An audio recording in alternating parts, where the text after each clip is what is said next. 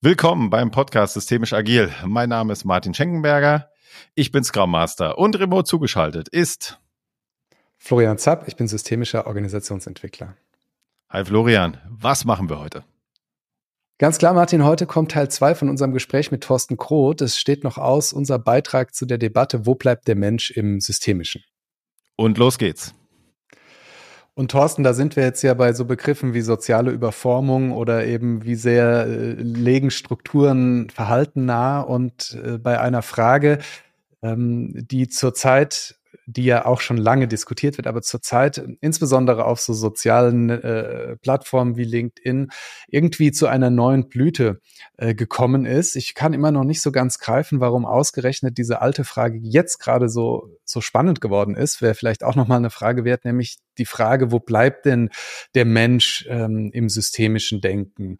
Und äh, wir wollen die Gelegenheit nicht verstreichen lassen, Thorsten, mit dir noch mal ein bisschen über diese Frage zu reden. Ähm, was ist denn aus deiner Sicht die, die, der Kern oder die, welcher Kontext ist das denn, der momentan gerade diese Frage so emotional aufkommen lässt? Hast du da eine Hypothese? Ja, es sind ja zwei Aspekte, die du in deiner Frage miteinander verknüpft hast und mal schauen, wie wir das äh, beides noch, noch angemessen gut äh, ähm, besprechen können hier. Also das, was ist der Kontext und was ist eigentlich der Inhalt dahinter? Genau, also den, ja, ja. Über den, über den Kontext, äh, den Kommunikationskontext kann ich natürlich nur, nur Vermutungen anstellen. Natürlich ist die, ist die, ähm, ist die berufsprofessionelle Fragestellung, die womöglich nur in einem Chaosmuster dann äh, zu diskutieren wäre mit den Beteiligten, natürlich diejenige, worum geht's eigentlich? Wie denken wir eigentlich Soziales? Mhm. Äh, und das, was wir hier diskutieren, die Musterbildung, die geht ja sehr stark davon aus, die Erzeugungskraft der Kommunikationsmuster ist so stark, dass wir auch von diesen Erzeugungsmustern her Veränderung in Organisationen denken sollten. Dass es angemessener wäre, den Einzelnen nicht so sehr in den Vordergrund zu stellen, sondern ihn hauptsächlich, äh, wie du es gerade eben gesagt hattest, äh, Martin, glaube ich, äh, vor Florian die Frage gestellt hat, ähm, mit der Rolle. Also ich finde dieses Konzept der Rolle, das ist, das ist ja uralt. Sind über, gibt es schon eigentlich immer dieses Rollenkonzept, auch wenn man es vielleicht noch nicht so genannt hatte. Das ist total wichtig und gut, was ja nur zeigt, das ist nicht er, sondern er macht es, er ist es in seiner Rolle. Die Spezifizierung die ja dann stärker über die Soziologie da reingekommen ist, die von Luhmann dann begrifflich nochmal aufgeführt wurde, ist noch die Person, der Begriff der Person. Mhm. Und Rolle und Person, und das ist das Entscheidende, in der soziologischen Perspektive oder in der systemischen Perspektive, sind Erwartungsstrukturen eines Sozialsystems. Das heißt, du handelst gemäß sozialer Erwartungen in der Rolle, in deiner Funktion oder in Person, in dem, was dir selbst äh, erwartungsmäßig an Möglichkeiten gegeben wird, innerhalb eines sozialen Systems. Hört sich ein bisschen technisch an, aber du auch als Person bist du eigentlich kein Individuum, sondern du bist Autoradresse und Thema der Kommunikation. Es gibt so einen ganz tollen Aufsatz, kann ich jedem empfehlen, von Niklas Luhmann. Und der heißt die Form Person. Und da kommen diese drei Sachen vor Rolle, äh, also äh, Autoadresse und Thema der Kommunikation, auch in Abgrenzung zur Rolle.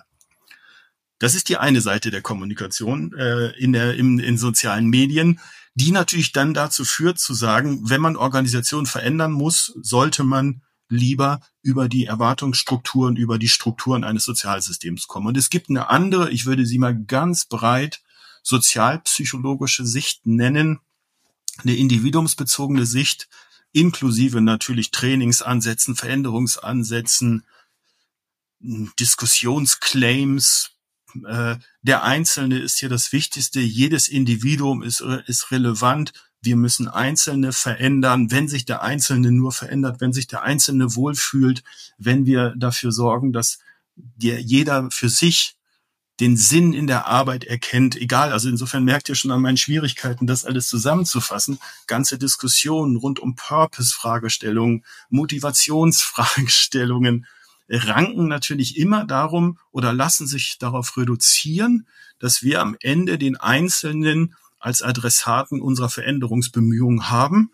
Und jede Maßnahme, die wir dann daran andocken können, sei es ein Coaching, sei es ein Training, ist dann der eigentliche Erfolgsfaktor, den es gilt jetzt zu, ähm, zu adressieren, um wirksam zu werden.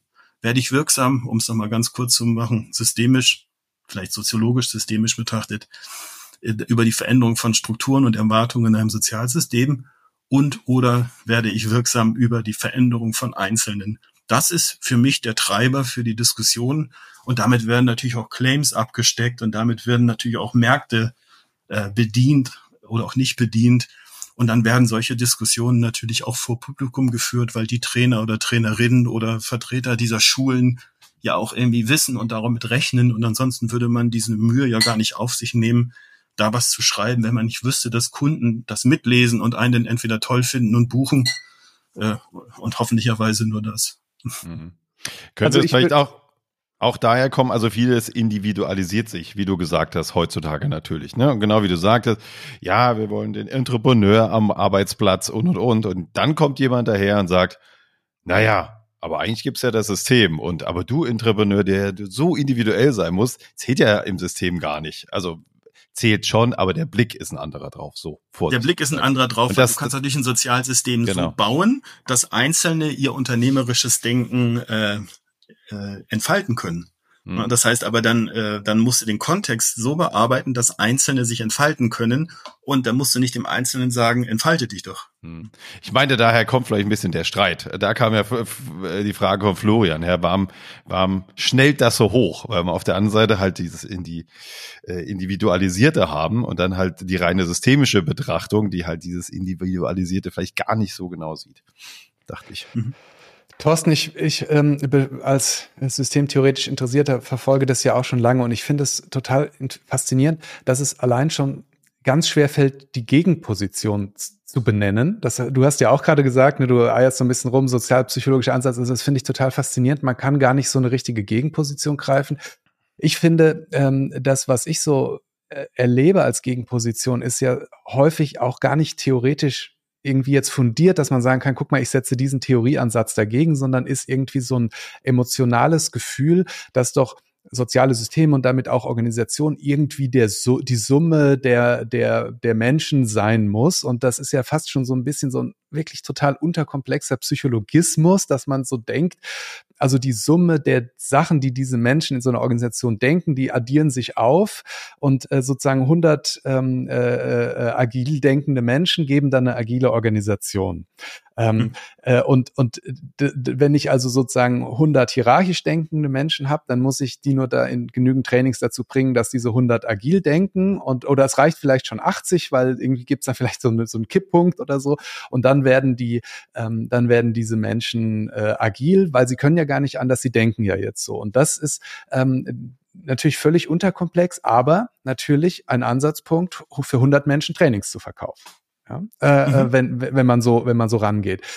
Ähm, was ist denn aber eine theoriegeleitete Gegenposition? Weil das, also das, das kann jetzt irgendwie intuitiv einleuchtend sein, aber keiner kann ja, der ein bisschen soziales Geschehen beobachtet, ernsthaft sagen, sozusagen das, was man denkt, äh, wird dann automatisch irgendwie zur Handlung und wenn ich das addiere, dann zur großen Handlung. Wäre die Gegenposition sowas wie ein methodologischer Individualismus oder was ist die Gegenposition?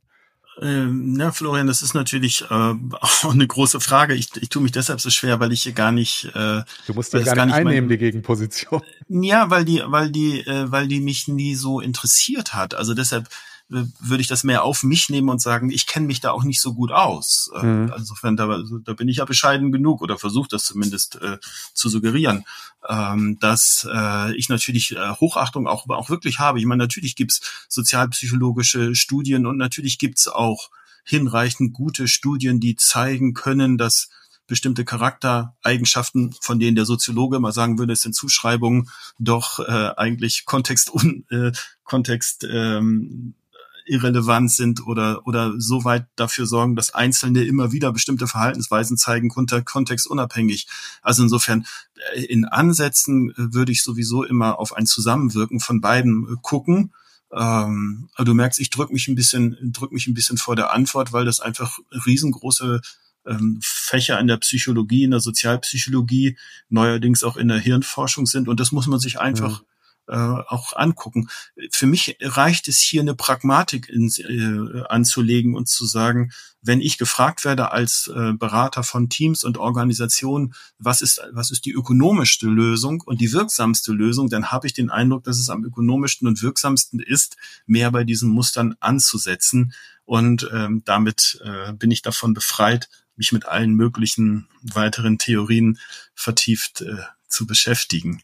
Das, ähm. das, wobei das ja eine spannende Frage ist, weil du, das eine ist, was ist ökonomischer und das andere ist ja aber, würde es überhaupt gehen? Also das ist ja das, was mich noch so beschäftigt würde. Also angenommen, es, es, es, es, man würde das äh, A können und B unökonomisch wollen, aber würde es überhaupt was bringen, äh, alle Menschen äh, sozusagen äh, wirklich jetzt die psychischen Systeme alle zu verändern äh, oder würde eben trotzdem die die die das die Spielregeln eben übernehmen und man hätte die alle alle psychischen Systeme äh, umgepolt und es würde trotzdem das gleiche Silo-Denken, was auch immer wieder auftreten, weil die Regeln eben dann doch äh, Verhalten ähm, nahelegen, ja.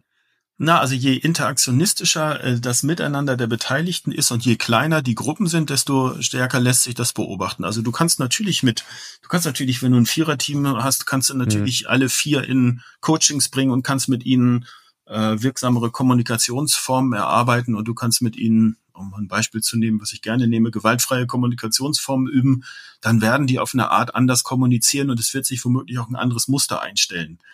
Aber, ähm, und jetzt kommt schon das Aber, das man erwartet hat, glaube ich. Äh, spannend sind ja die Phänomene, wo wir Muster beobachten können über Zeit, die auf die äh, die am Leben erhalten bleiben oder sich am Leben erhalten und die Mitarbeiter zwischendurch ausgetauscht werden. Das heißt, bestimmte Muster, bestimmte Kämpfe, bestimmte Konflikte, Kriege zwischen Abteilungen, professionsgetriebene Fragestellungen, von denen jemand, wenn er aus dem Seniorenstatus heraus vielleicht nochmal gerufen wird und er Geschichten von früher erzählt, beziehungsweise die Geschichten von früher vergleicht mit dem, was aktuell bearbeitet wird, dann wird er beim Bier einem erzählen oder wird sie einem beim Bier erzählen. Das hatten wir damals auch schon. Und in der Zwischenzeit haben sich alle Personen, alle Personen wurden ausgetauscht und also Individuum diesmal oder Menschen und die Konflikte haben sich weiterhin gehalten in diesen Sozialsystemen. Dann würde ich ja sagen, dann ist ja wenig äh, Argumentationskraft mehr in der Argumentation, es lege an dem Einzelnen. Ja, absolut. Was ist denn nun aber, ähm, also wir, wir näher, du hast es ja schon vielfach auch so anklingen lassen, aber was, was ist, was, wo, wie kommt der Mensch denn nun vor in der Systemtheorie und ist die Systemtheorie menschenfeindlich? Ah, jetzt nochmal die, die gute Frage.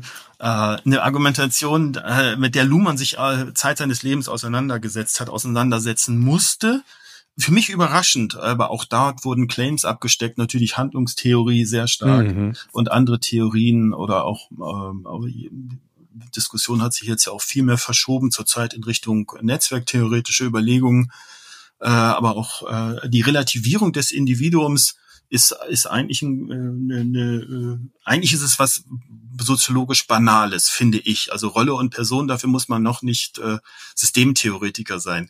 Die, ähm, die äh, harte Unterscheidung, die Luhmann eingeführt hat, ist es ja, soziale Systeme und psychische Systeme erstmal zu trennen und zu sagen, wir müssen uns Kommunikationssysteme in ihrem Selbstlauf angucken. Hat ja dann das Maturana-Konzept dann übernommen äh, und äh, nannte es dann später in der zweiten Hälfte seines Wirkens autopoetische Systeme und äh, Kommunikationssysteme als sich selbst erzeugende Systeme. Ähm, nur die Kommunikation kann kommunizieren, steht dann in, ich glaube, steht in Wissenschaft der Gesellschaft oder auch woanders äh, mehrfach drin. Und das äh, hat dann für viele Nachfragen gesorgt, weil wo bleibt jetzt der Mensch? Und für den Menschen gibt es gar keinen richtigen Platz mehr. Also der Begriff des Menschen, weil der Mensch so kompakt ist und da ist ja ganz vieles drin, sondern wir haben es mit ähm, Systemen zu tun und wir haben die Kommunikation auf der einen Seite, wir haben das psychische System auf der anderen Seite und wir haben sicherlich auch noch das, das körperliche äh, und die wiederum könnte man auch noch weiter unterteilen. Da würde jeder Mediziner ansonsten auch sagen, was ist denn jetzt wieder Körper? Weil man könnte nur ja, sagen, ja. was ist jetzt das, das neuronale System und was ist das Hormonsystem und was ist das Blutsystem. Äh, insofern, wir kommen aber mit der Dreiteilung Kommunikation, Psyche, Körper kommen wir ganz gut klar.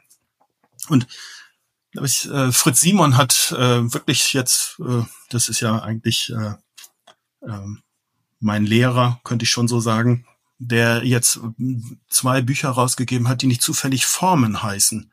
Also ein, ein Buch, äh, und da geht es um Kopplungen äh, von diesen drei Systemtypen. Und das finde ich eigentlich die, die spannendste Frage. Wir können also nicht über den Menschen reden, wir können aber über die Kopplung reden und die Art und Weise, wie die jeweils aus ihren Umweltbezügen heraus agieren. Und der Blick des systemischen Beraters ist es jetzt, eher immer vom Kommunikationssystem aus zu denken und zu sagen, welches Kommunikationssystem führt dazu, dass Personen dann wie vorkommen in diesem Sozialsystem? Wie lädt ein Sozialsystem dazu ein, dass der Einzelne mit seinen Wahrnehmungen, dass der Einzelne mit seiner Kreativität, mit seiner vermeintlichen Individualität sich einbringen kann, um dann zu merken, so individuell ist es gar nicht, wenn ich nur Außenseiter bin, dann bin ich in einem Sozialsystem wieder wer anderes, als wenn alle von mir sagen, ich bin ein kreativer Kopf, dann kann ich meine Individualität, dann darf ich sie einbringen. Aber dann ist es immer vom Sozialsystem aus primär gedacht und das ist die Perspektive, die Luhmann dort vorgeschlagen hat. Und Luhmann hat dann irgendwann auch mal suffisant in einem Vortrag damit geendet und gesagt, ja, aus Sicht des Soziologen ist die Psyche Umwelt des Sozialsystems, aber er wüsste gar nicht, ob, ob das nicht auch eine gute Position ist, ob man da nicht auch glücklich werden könnte. Ja, Thorsten, also vielen Dank nochmal für diesen kleinen Zusammenfassung. Also aus meiner Sicht ähm, ist äh, vieles dieser Diskussion auch einfach ein Missverständnis, weil ähm, dieses, dieser, dieser Ausschluss äh, ja häufig so als Wertung verstanden wird. Und das ist ja aber gar keine Wertung, sondern das heißt nur, das eine ist nicht, ist nicht Teil des anderen, sondern das sind zwei unterschiedliche Dinge und ich kann halt auf das eine gucken, aber ich kann auch auf das andere gucken. Und das vergessen ja ganz viele. Ich kann natürlich mit Interventionsansätzen und mit Therapie auf psychische Systeme zielen. Also zielen klingt jetzt ein mhm. bisschen aggressiv, aber dort ansetzen. Nur das ist dann eben was anderes, als wenn ich an, in Organisationen oder anderen Kommunikationssystemen intervenieren möchte. Und das, das heißt ja nicht, in, in, in der Systemtheorie gibt es das nicht mehr, sondern es ist halt nicht Teil des Sozialsystems. Und wenn du erlaubst, dann lasse ich ihn, lasse ich äh, Luhmann vielleicht mal hier selber sprechen. Gerade mal das Zitat rausgesucht. Er sagt, ja, das Individuum ist draußen, meint die sozialen Systeme. Äh, da aber die Systemtheorie keine Theorie eines besonderen Objektes ist, sondern die Theorie von System und Umwelt heißt draußen nicht unerheblich oder irrelevant, sondern verweist auf einen Status innerhalb der Theorie. Die Umwelt wird nicht ausgeschlossen, sondern ist in der Theorie zumindest eingeschlossen. Und das finde ich ähm, äh, ist, ist ja genau das, also draußen aus dem Sozialsystem, nicht aus der, nicht aus der Theorie.